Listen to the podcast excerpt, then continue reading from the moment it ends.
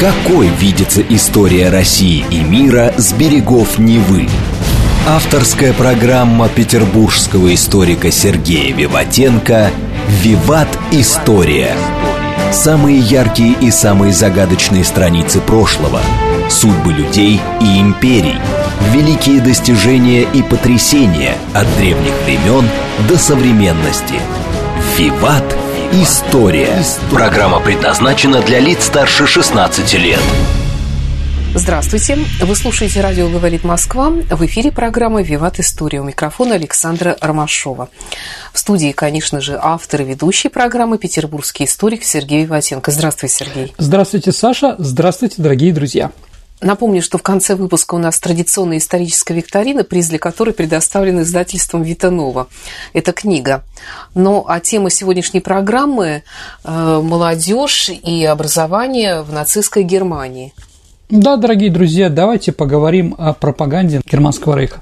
Ну, у нас была отдельная программа про Геббельса. Да, но, скажем так, вот про молодежные движения, про Гитлер-Югент и прочее, я посчитал, что надо все-таки да, рассказать. это интересная тема. А вот, ну, давайте, Саша, начнем с чего. А, корни национал-социалистического образования, которые были распространены и внедрены в 30-е годы XX века, уходят в XIX век. А в работах таких э, деятелей, культурологов, как Делагард или Август Лангбен, можно найти требования лидеру, который должен укрепить бы единство народа и разрешил бы все внутренние споры. Такой мессия, да? Фюрер.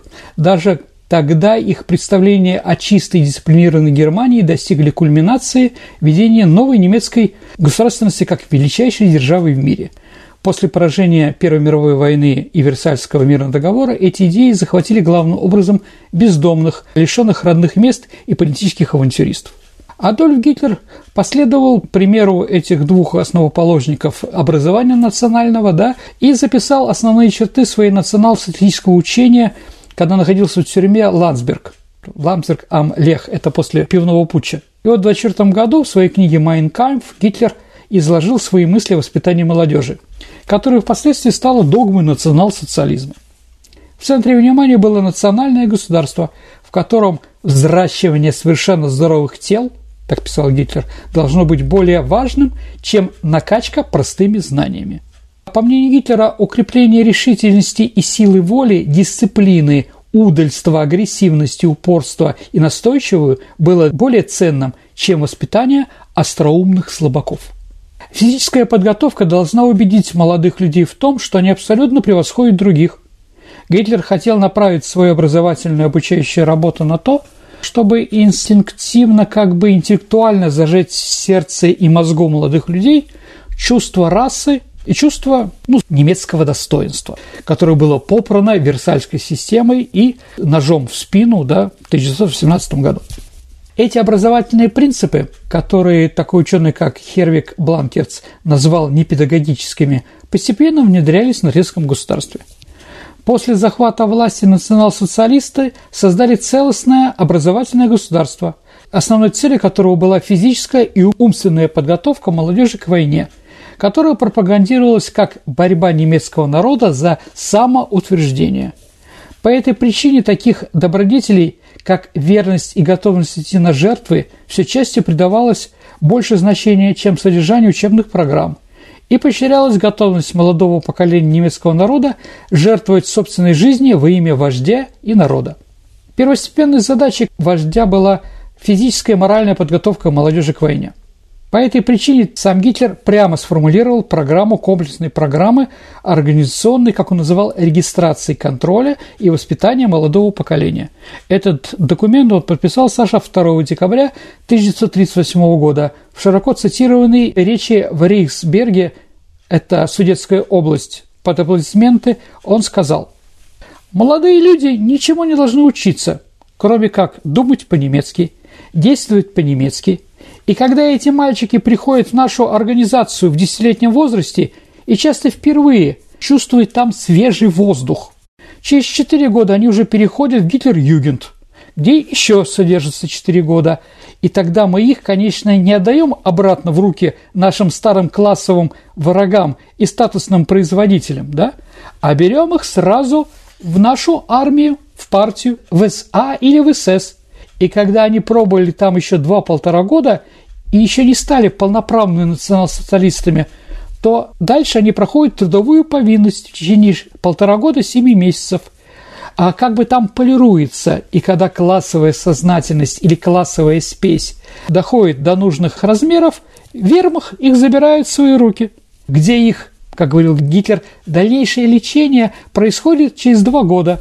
И когда они вернутся из армии, то мы уже завернем их обратно в ИСА, в СС и так далее чтобы они ни при каких обстоятельствах не сорвутся на свободу, и эта свобода войдет на всю их жизнь. Вот как бы делается из ребенка даже плохих классов или э, родителей социалистов, коммунистов или интеллигенции, а идет лепка из этих людей нужных для национал-социализма Гитлера особей определенная. Дрессировка. Дрессировка, да, определенная, и которая имеет какую-то вертикаль или, скажем, ступеньки развития. В своей речи от 1435 года перед примерно 50 тысяч молодых людей а Гитлер-Юнге на стадионе Нюрнберге. Если вы помните, Саша, есть такой фильм Лени Рифенштайн «Триумф воли». И там как раз Гитлер выступает. Да? Вот это как раз вот из этой речи, которая там показывается. Он выступает перед молодежью. Он потребовал, чтобы вы, молодые немцы, были проворные, как борзые собаки, крепки, как кожа, и твердые, как сталь крупа. Дальше он продолжает. «Ничего в жизни народов не дается даром. За все нужно бороться и побеждать. Ты должен научиться быть крутым, преодолевать трудности, никогда не ломаясь». Конец цитаты. Вот какой видел Гитлер будущую молодежь. Ну, дорогие друзья, давайте перед тем, как я продолжу про образование, да, все-таки сказать о ситуации, которая была в стране и в мире к этому времени. Итак, в 18 году немцы проиграли войну. Первую мировую. Причем война для немцев закончилась, скажем так, для многих непонятным поражением, потому что они воевали на чужой территории. В принципе, большая часть населения поддерживала войну, но э, руководство Германии в то время запросило перемирие у стран Антанты. Это считается, как я уже говорил, ножом в спину. Это считалось предательством тех, кто воюет и тем жертвам, которые были заплачены с 14 по 18 год. А вот Версальским договором, Саша, союзники сделали все возможное, чтобы немцы не подняли головы в экономике. Поэтому в 2020-2022 году была жуткая инфляция, была жуткая нищета. Мы сегодня будем говорить про Бальдера фон Шираха, одного из организаций Гитлер-Югента. А он, Саша, писатель. Ты когда-нибудь слышал такую фразу «Чем больше я слушаю слово «культура», тем я быстрее хватаюсь за пистолет. Ну, это у нас любят говорить про Геббельса. На самом деле это сделал как раз Бальдер Фолширах. Написал это в 20-х годах. О чем речь? У него есть произведение «Стоит мальчик около театра». Нищета, умирает с голода, холодно, зима, он просит, чтобы ему подали – подъезжают красивые машины, подъезжают э, экипажи, да, и красивые люди, красиво одетые, говорят о будущей премьере, да, а проходит его не замечая, да. Так мальчик стоит, замерзает и умирая. И он так лежит на этой лестнице, а спускаются люди и говорят о театре и о культуре. И вот потом идет фраза. Чем больше я теперь слышу слово «культура», тем больше я хватаюсь за пистолет. Поэтому можно сказать, что действительно фундаментом для национал-социализма э, в Германии было предостаточно различного, в том числе и идеи реванша. Вот если мы сравним коммунистов и национал-социалистов, которые, в общем-то, играли на одной и той же территории. В чем их разница? Национал-социалисты говорили о реванше, а коммунисты говорили об интернациональных разных вещах. И реванш был близок больше немцам, чем какие-то такие вещи. Поэтому они победили. Ну, продолжаем просто говорить, что это было не просто так, да, но на ту почву, которая в то время была, попало зерно социализма, которое выросло. Итак, физическая активность, Саша, мы продолжаем говорить, была основной характеристикой воспитания и предназначалась для целенаправленного направления юношеского стремления к активности, как было написано а, в программе, а, в программе нацистов. Благодаря широкому спектру различных соревнований и значков за результаты поощрялся выбор сильнейших, а боевой настрой стал обязательный. Только борьба и победа, говорилось в диссертации лидера Гитлерюгена Бальдера фон Шираха, придает как личности, так и народу твердость, гордость и уверенность в себе по отношению к своим противникам. Сергей, а как э, нацистская власть относилась к образованию? Ну, были созданы определенные, да, еще до прихода к нацистов, да, они, конечно, думали об этом. Ну, Геббельс, например, как пропагандист, да, всех этих вещей. А была Национал-социалистическая ассоциация учителей. И эта ассоциация после прихода нацистов к власти объявила, что военное образование должно быть в центре всей образовательной программы.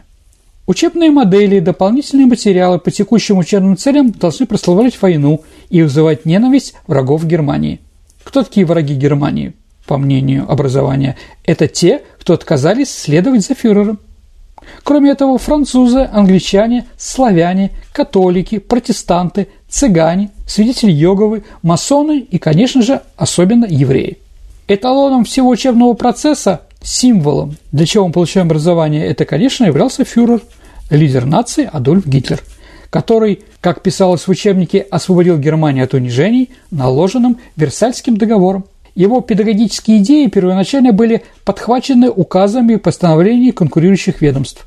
Математика, как предмет, была реструктуризирована в западную математику и арийские культурные ценности. Арифметические задачи ставились в новом духе, и надо было вычитать, сколько нужно самолетов, чтобы провести такое-то количество бомб. Столько нужно для самолета керосина, чтобы он мог долететь до Парижа. Да. Сколько нужно снарядов на определенную калибру пушек, чтобы накрыть э, гектар вражеской территории и так далее. Предмет биологии был выполнен в расовом исследовании. Э, в таком же принципе были э, также преподавания таких предметов, как немецкий язык, естественно, история и, конечно, география.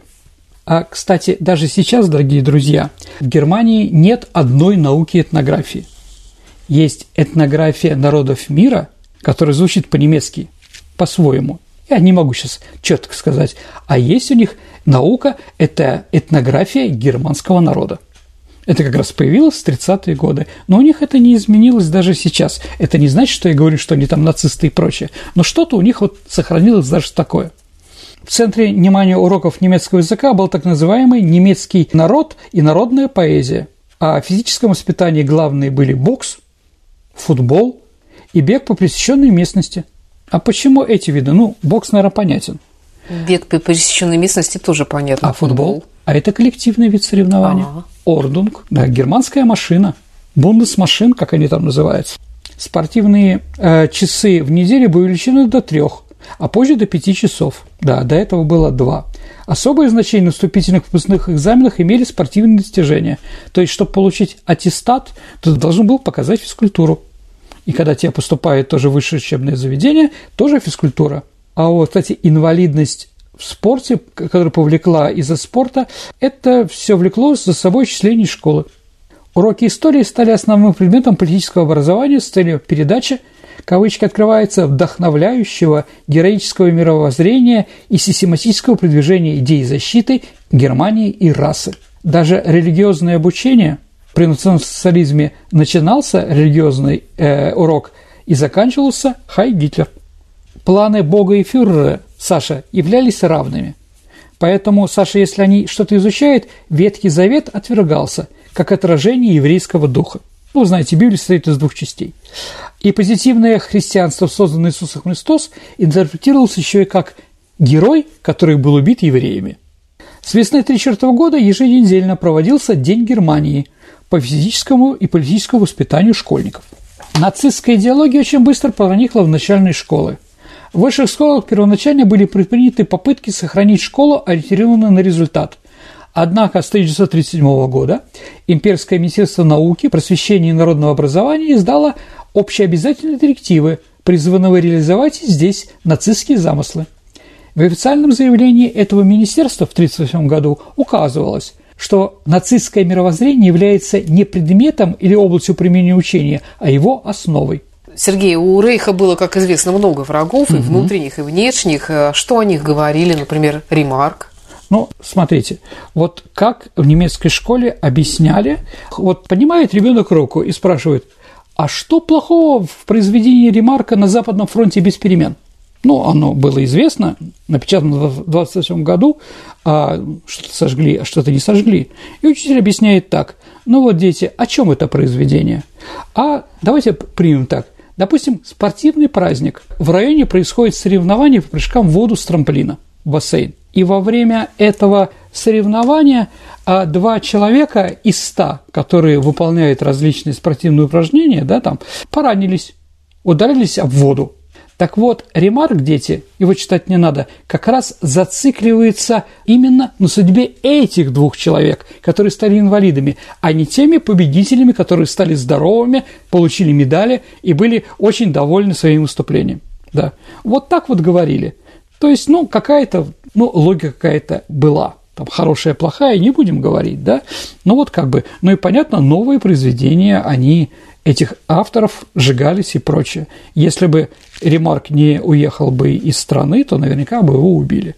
Ну и как бы о нем там говорили разные вещи, что Ремарк на самом деле он еврей по фамилии Крамер.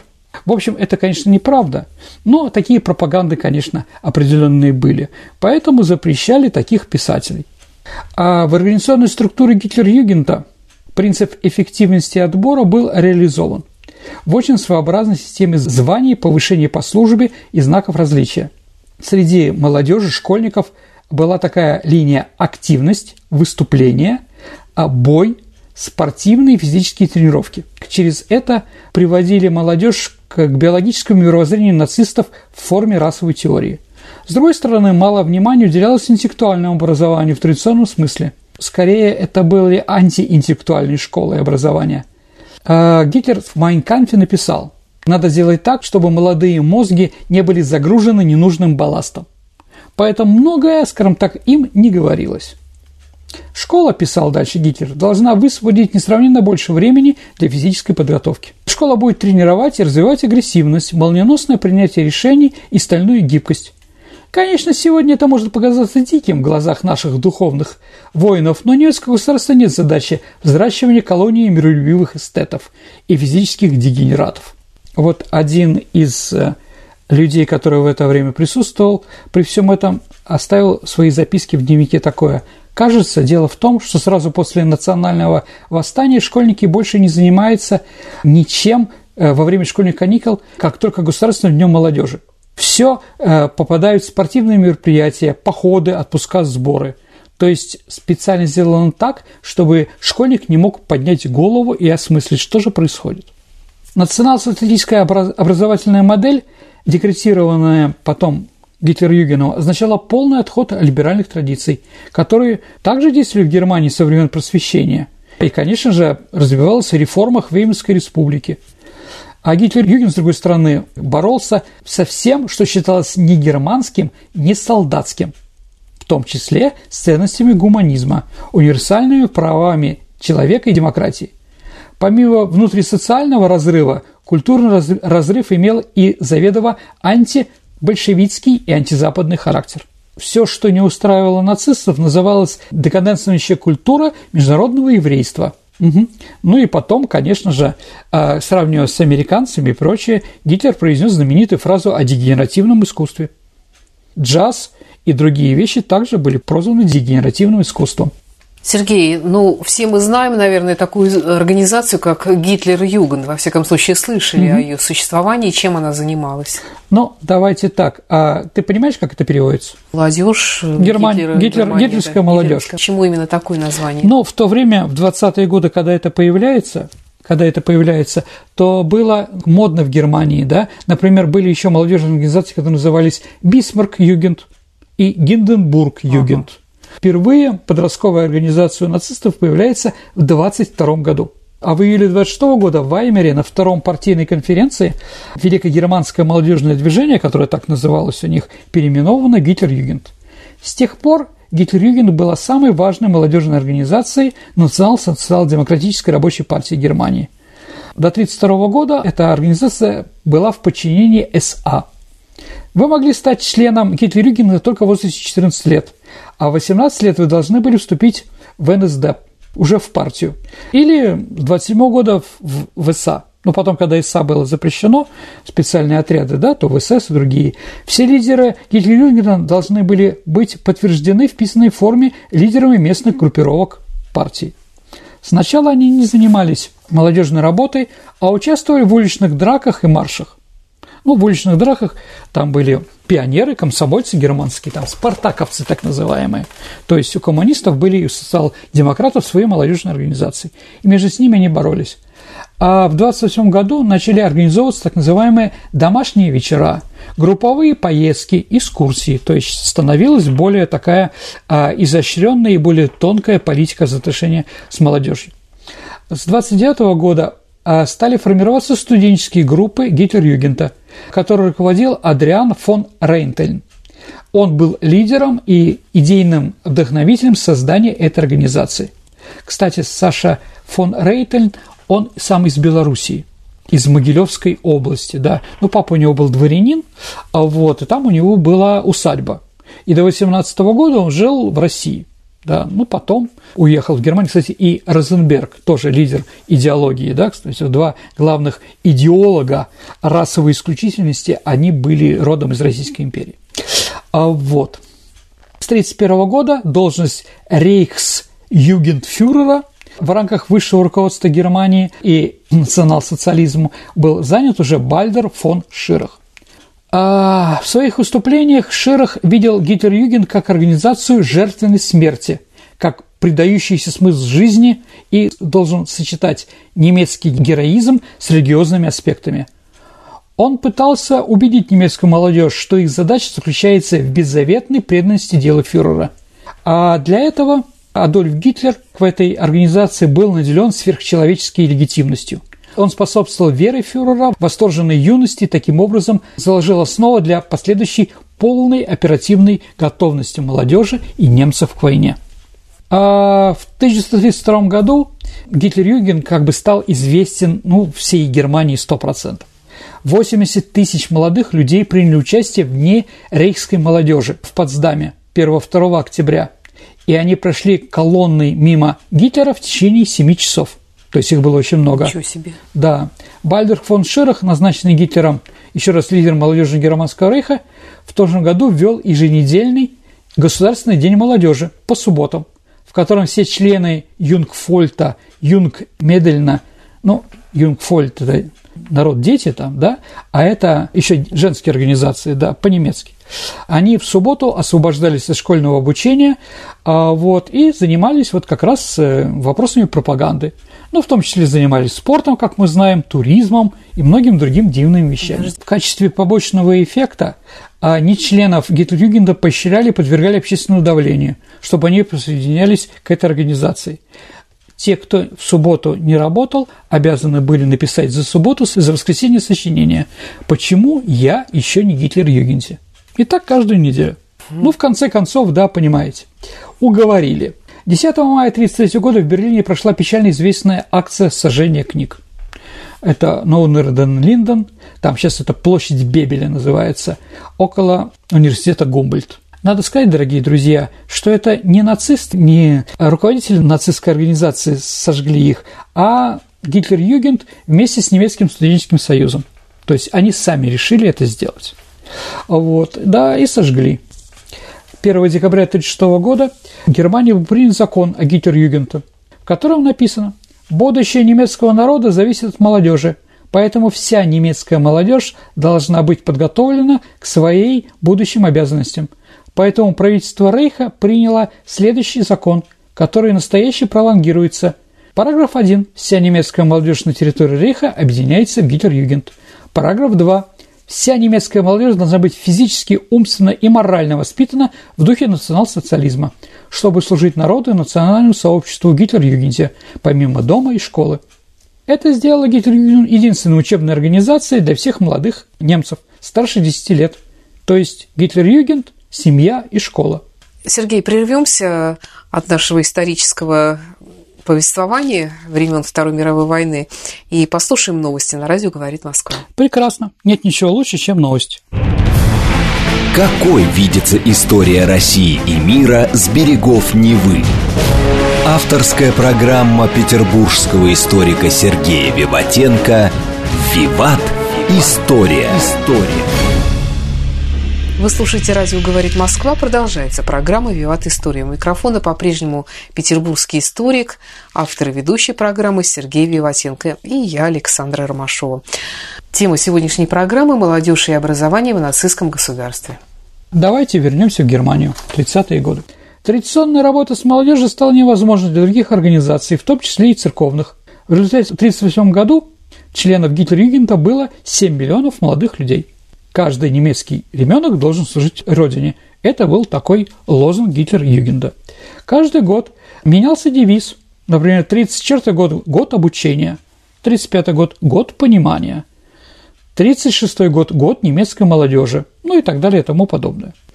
До войны общий распорядок предусматривал в школах двухчасовой домашний полдень, всегда по средам спортивный полдень, а, как я уже говорил, для субботы для юношей и девушек спортивный вечер. Все дети в это время находились в Гитлер-Юните и занимались различными ну, пропагандистскими вещами. Домашние послеобеденные вечерние часы использовались для идеологической подготовки. Молодежное руководство Рейха выпустило учебные буклеты для всех четырех отделений. Да. Юнгешафт – молодежь, Дия Камараденшафт Die Юнги Мадель Шарф. Вот как раз, да? Женская, да? Эти книги носили такие интересные названия, как «Путь на восток», «Сохранение крови в чистоте», «Еврейский поджигатель», «Народ стоит на крестьянах», «Германия велика», «Борьба с мировым врагом большевизмом». Начитавшись все это во второй половине дня, вечером дома читали и занимались рукоделием, ну или там помощь для организации зимнего благосостояния. Для тех, кто не мог себе позволить, шили носки, перчатки, шарфы и так далее и тому подобное. Да, и много пели. То есть они собирались вместе и пели, в то же время занимались рукоделием. Но это особенно среди девушек. Однако песни используются не только для развлечения, были важным инструментом идеологической обработки. То есть они пели только те песни, которые были утверждены – с 34 по 36 год по субботам для занятий спортом был установлен Государственный день молодежи. Для молодежи существовало еще знание местности, краеведения, юные разведчики такие, да, и стрелковая служба, их учили еще стрелять. Раз в месяц каждая из четырех дивизий, а все были поделены на четыре дивизии Германии, да, должна была выезжать на групповую перекличку, одетые в погоны, э, во время которых передавались служебные инструкции. Молодежь спецподразделений должна была потратить дополнительный вечер на техническую подготовку, а воскресенье на практическую подготовку. Также раз в месяц в поход отправлялась каждая группа из четырех основных подразделений. Строительные тренировки, когда они что-то строили и помогали, все виды спорта, стрельба, перекличка флагов и умение ходить, маршировать под марши. А вот это было в ежедневном расписании лагеря. Согласно девизу «Юношество к будущему следует вести через молодежь», мальчики и девочки в нижних подразделениях Гитлер-Югента руководили дети и юноши, которые были немножко постарше. Старшие должности занимали взрослые, часто учителя. Ну, во время войны это немножко изменилось, потому что все старшие ушли на фронт. Поэтому определенной части молодежи давалась такая вот иерархическая ступень была построена – Шерах говорил, что развитие характера через опыт должно быть выше, чем формальная интеллектуальная подготовка. То есть умение подчиняться – это более важно, чем решение каких-то задач. Не надо думать, с нами тот, кто все за нас решит. В отличие от молодежного движения варварского периода, молодежные лидеры определялись сверху и не могли быть привлечены к ответственности перед членами Гитлер-Югента. То есть руководители не выбирались снизу, Саша, а назначались сверху. Таким образом, структура руководства Гитлер-Юнгена была полностью иерархической. Формальная ответственность руководства возлагалась только, только на верхи, на руководство. Каналы управления, сфера обслуживания и компетенции были регламентированы до последней детали по военному образцу. Высшие управленческие чины, начиная с должности банфюрера или банан-медель-фюрерина, да, работали полный рабочий день. Начальники главного управления получали зарплату – это принцип лидерства, Саша, наверное, может так сказать, а, ну, казался немцам очень заманчивым, и было все понятно. Он открывал шлюзы для решения каких-то социальных лифтов. В то же время он открывал шлюзы, наверное, для некомпетентности, а злоупотребления, какой-то коррупции и прочее, да. Ну, известная ситуация, что после этих лагерей, да, 697 девушек забеременели, да, которые там попадали, да. Как вспоминал один из Гитлерюгенда, Карл Хайнц Янсен, как все это происходило и а, механизмы действия принятия решений, да, Гитлерюгенд вспоминал так. 12-летние вожди этой самой орды орали и рычали на нас десятилетних и гоняли нас зад вперед по школьным дворам, лугам и полянам. Малейшая непокорность, самые безобидные дефекты обмундирования, малейшее опоздание тут же наказывались штрафной муштрой. Бессильные субкомандиры вымещали на нас свой гнев. Ну, последователь был метод. Нас с раннего возраста приучали к жестокому, слепому подчинению. Как мы э, выдержали все это четыре года? Почему проглатывали наши слезы, молчали про нашу боль? Почему никогда не жаловались родителям и учителям на то плохое, что с нами происходило? Я могу объяснить только так. Мы все были охвачены честолюбием. Мы хотели произвести впечатление на подчиненных образцовой дисциплиной, жесткостью и умным поведением. Ибо тех, кто был способен, повышали, давали новые звания и так далее и тому подобное. Одной из важных задач Гитлер-Югенда была физическая подготовка в 1934 году на же ежедневно проходились э, занятия спортом, да, и, конечно, не случайно открывались спортивные клубы, и не случайно 1 августа 1936 года во время открытия Олимпийских игр Гитлер-Югент принимал участие в открытии Олимпийских игр в Берлине, а потом Гармиш-Партеркирхене зимние, да, и в то же время рекламировали спортивные победы германской нации. Закон о Гитлер-Югенте, как я уже сказал, был принят в 1936 году.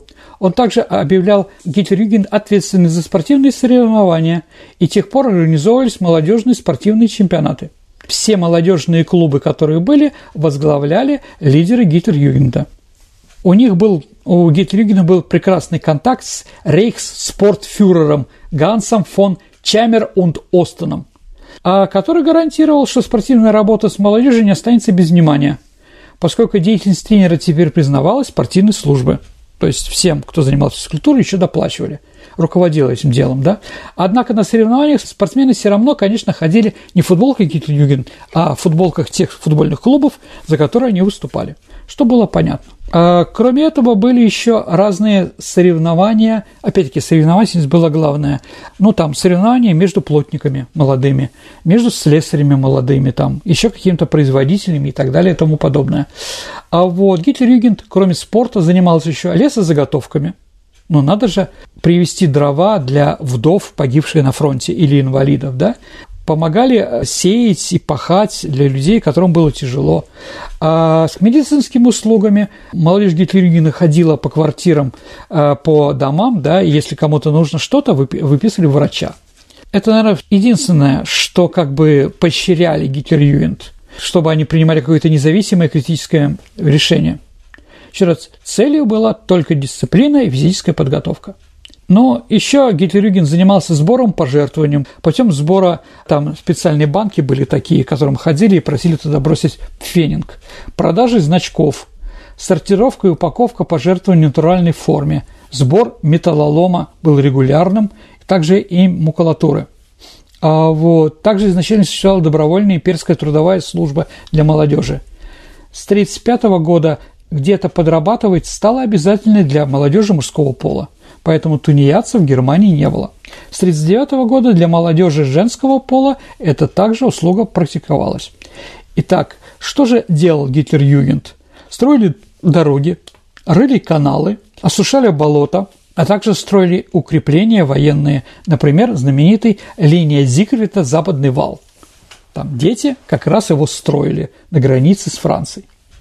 А во время войны было создано 2000 КЛВ, их назывались, а специальные лагеря. То есть, когда началась бомбардировка союзниками городов, то по приказу, возможно, специально и прочее, все дети были отправлены в специальные лагеря, и этих детей больше родители не воспитывали.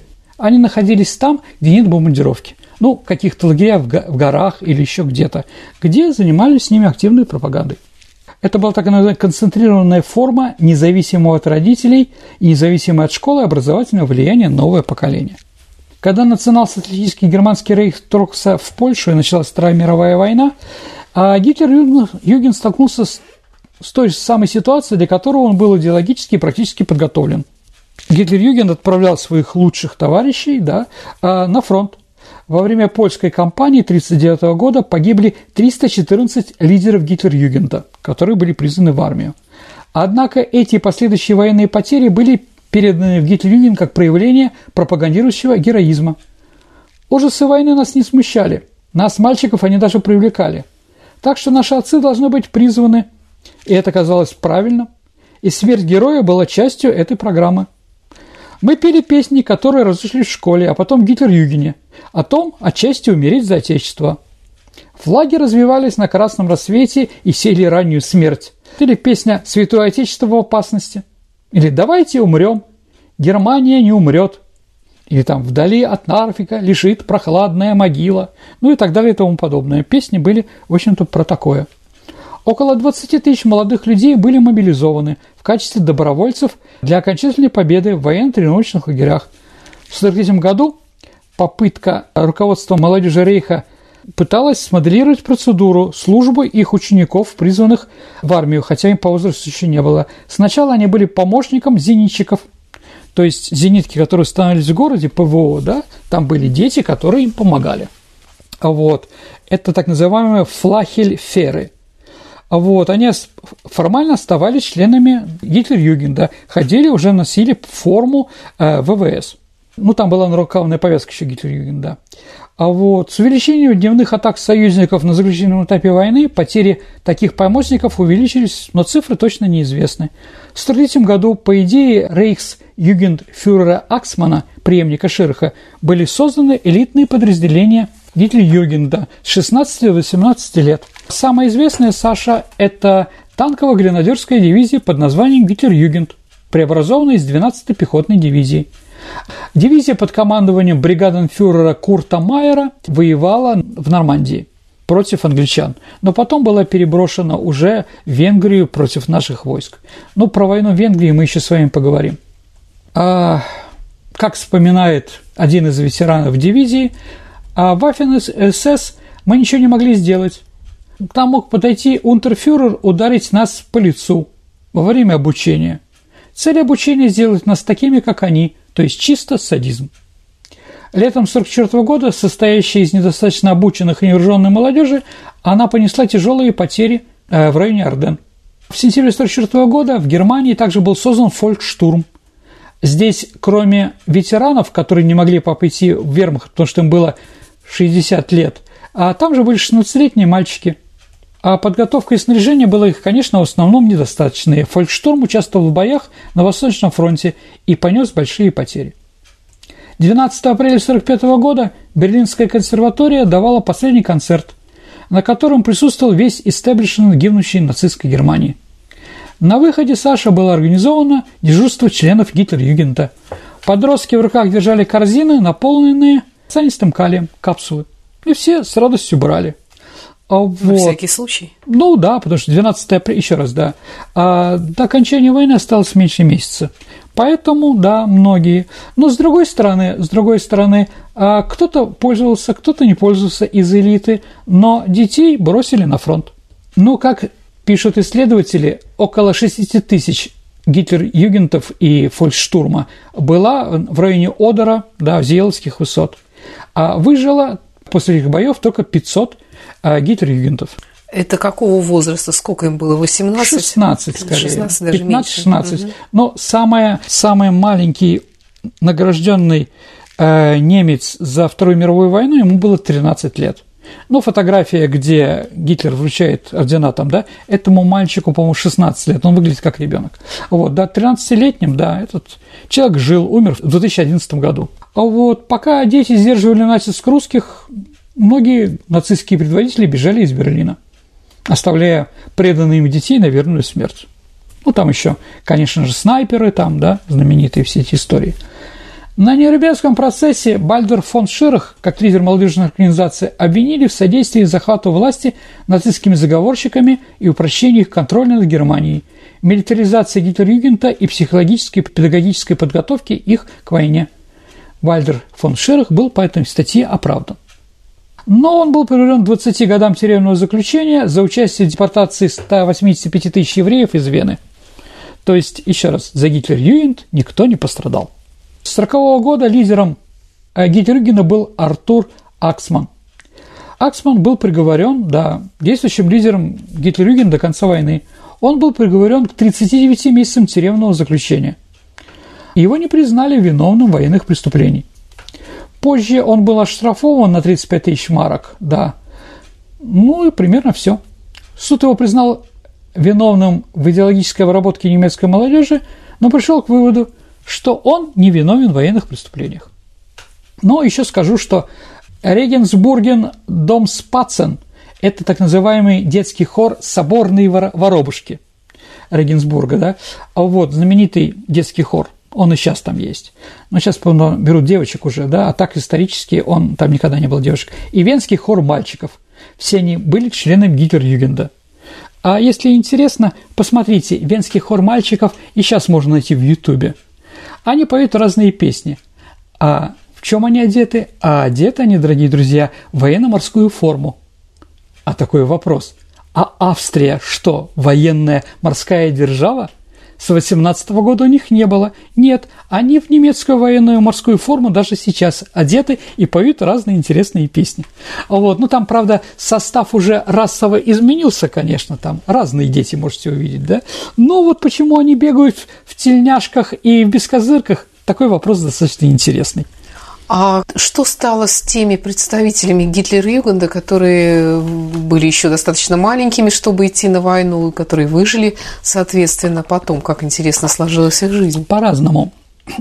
Но считается, что римский папа, да, он был тоже Гитлер-Югендом, да, ну, не знаю, Грасс, Гюнтер Грасс, лауреат Нобелевской премии по литературе – он получил ее в начале 21 века, а потом признался, что он был Гитлер-Югеном и СС.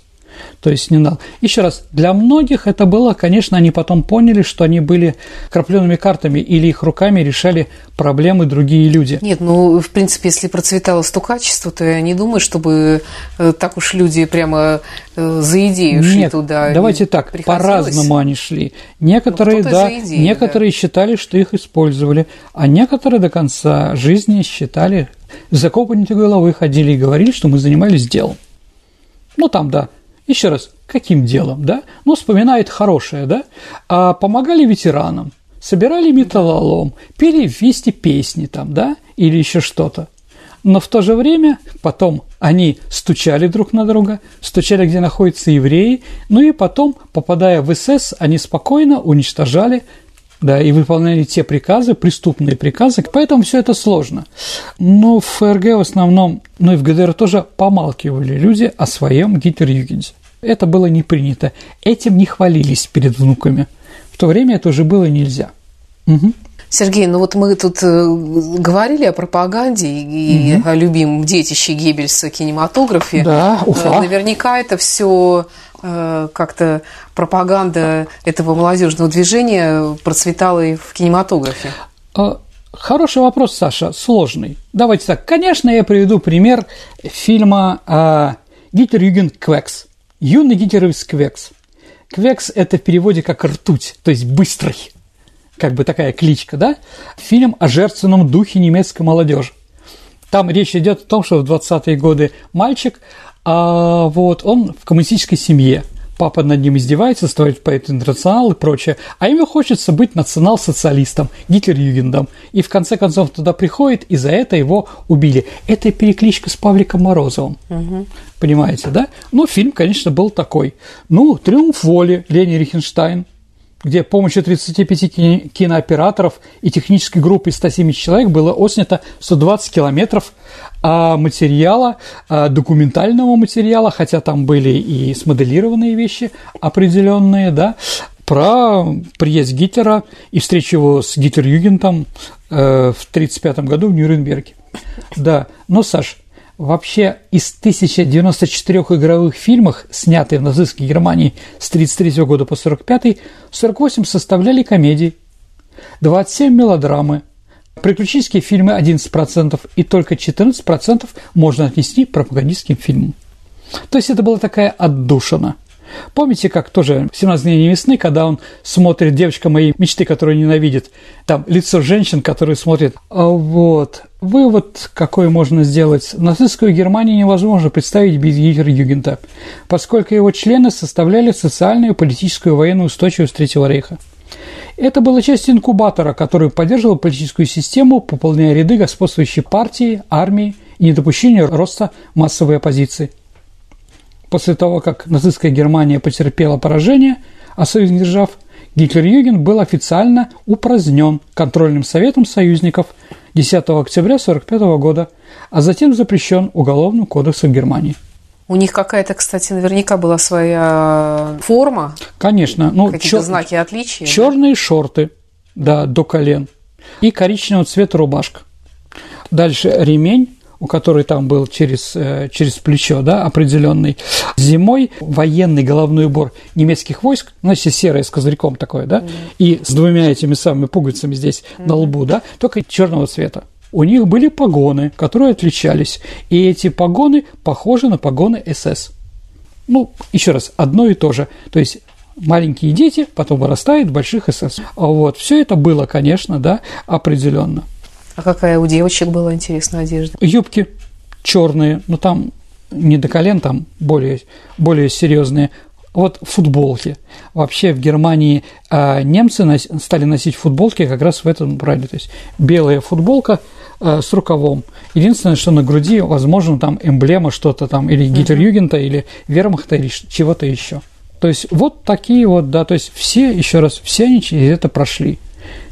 Кто сейчас живой, но их мало осталось. Как это вспоминать, не знаю, дорогие друзья. По-разному. Все это сложно. А, Сергей, ты говорил, что они с 14 лет только идут в Гитлер-Югент. Нет, они с 10 лет, но с 14 да. это помощники армии, помощники ага. все. То есть... А, кстати, те, которые ушли на войну, они были героическими вообще да, воинами? Они, да, они были, скажем, фанатиками, э, редко сдавались в плен. Но в основном их отправляли в эсэсовские части. Угу. Эсэсские причастия были особенные. То есть, да. А вот их было легче уничтожить, чем перевоспитать.